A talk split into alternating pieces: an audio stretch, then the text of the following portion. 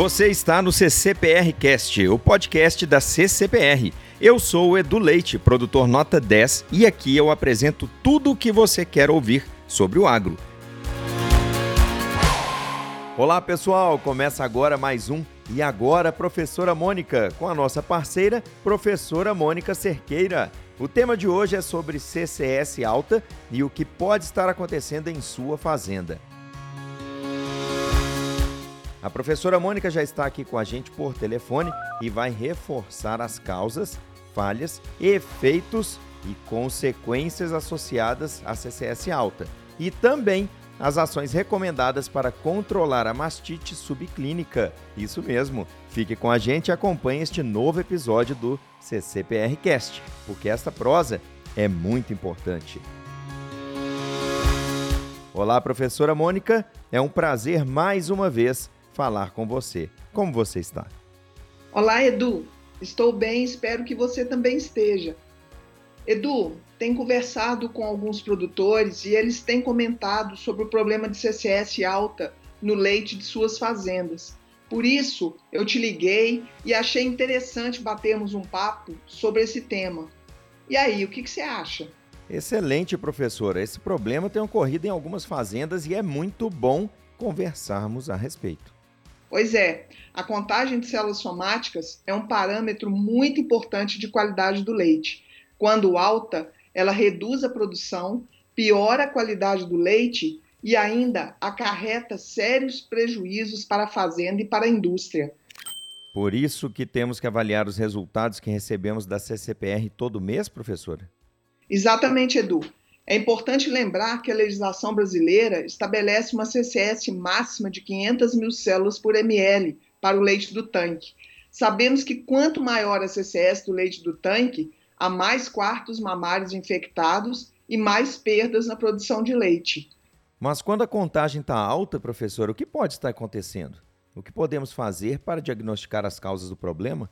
Quais vacas estão contribuindo para a alta CCS do leite no tanque? Você pode nos dizer, professora?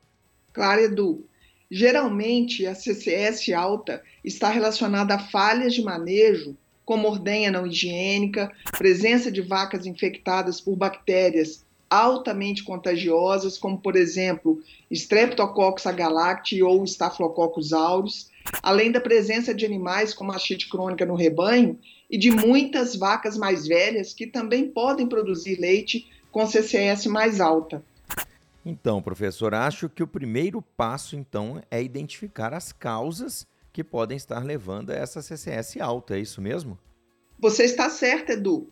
Para identificar as causas, precisamos fazer uma avaliação criteriosa do manejo, rever o manejo de ordenha identificar os animais segundo a CCS individual do leite e fazer cultura microbiológica dos animais.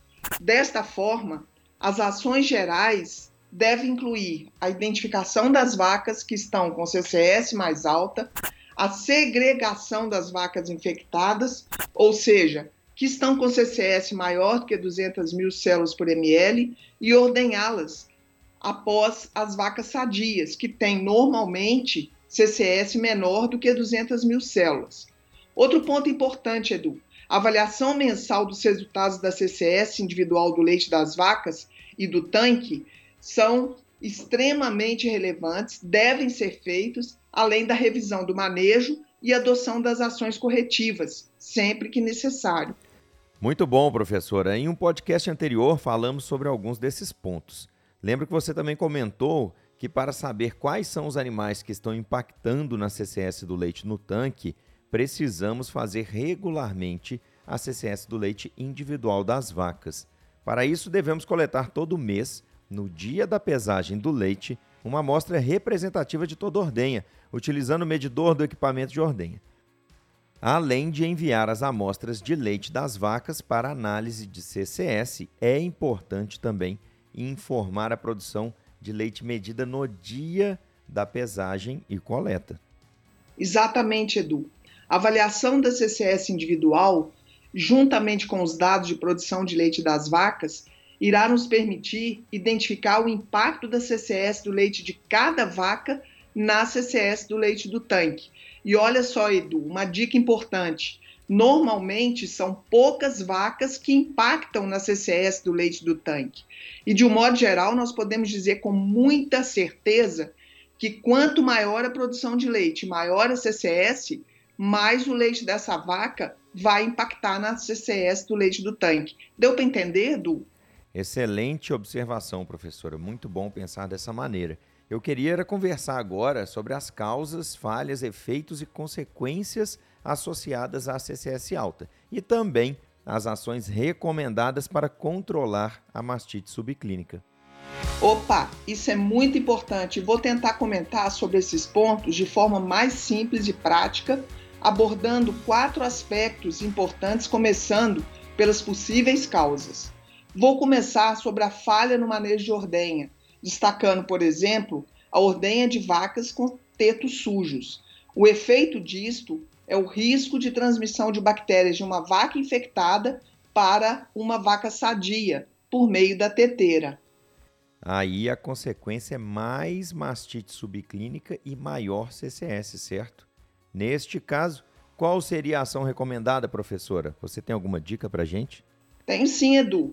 A dica aqui é melhorar os procedimentos de pré e pós-dipping e avaliar o filtro do equipamento de ordenha todos os dias, que tem que estar o mais limpo possível. Nós já, inclusive, conversamos sobre isso em um podcast anterior. O segundo aspecto relacionado à CCS alta do leite do tanque refere-se à presença de vacas positivas para aquelas duas bactérias que eu falei, por exemplo, Streptococcus agalacti e ou Staphylococcus aureus. Essas duas bactérias são muito contagiosas e aumentam muito a CCS do leite. A falha está ligada à não realização de cultura microbiológica, à não segregação das vacas infectadas e à não implementação de linha de ordenha. O efeito, por sua vez, é o aumento de animais infectados por essas bactérias, que são transmitidas principalmente durante a ordenha. E aí, Edu, você sabe qual é a consequência? Sei sim. É o aumento significativo da CCS do leite do tanque e enormes prejuízos. Isso mesmo.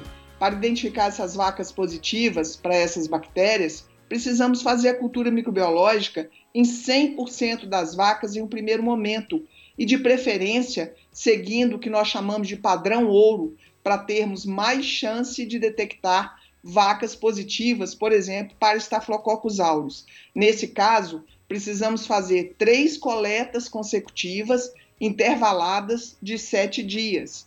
Além disso, é importante lembrar que precisamos também segregar, ou seja, separar as vacas infectadas das sadias e fazer linha de ordenha, ordenhando as infectadas no final. Vacas com mastite crônica e ou mais velhas com CCS muito alta são também uma causa importante, professora? Sim, e a falha desse terceiro aspecto é a não realização de CCS individual mensal e de cultura microbiológica. O efeito é a manutenção das bactérias como Staphylococcus aureus e Streptococcus agalacti, causadoras de mastite crônica no rebanho, e a consequência do é a presença de mais animais infectados no rebanho e aumento da CCS do leite do tanque.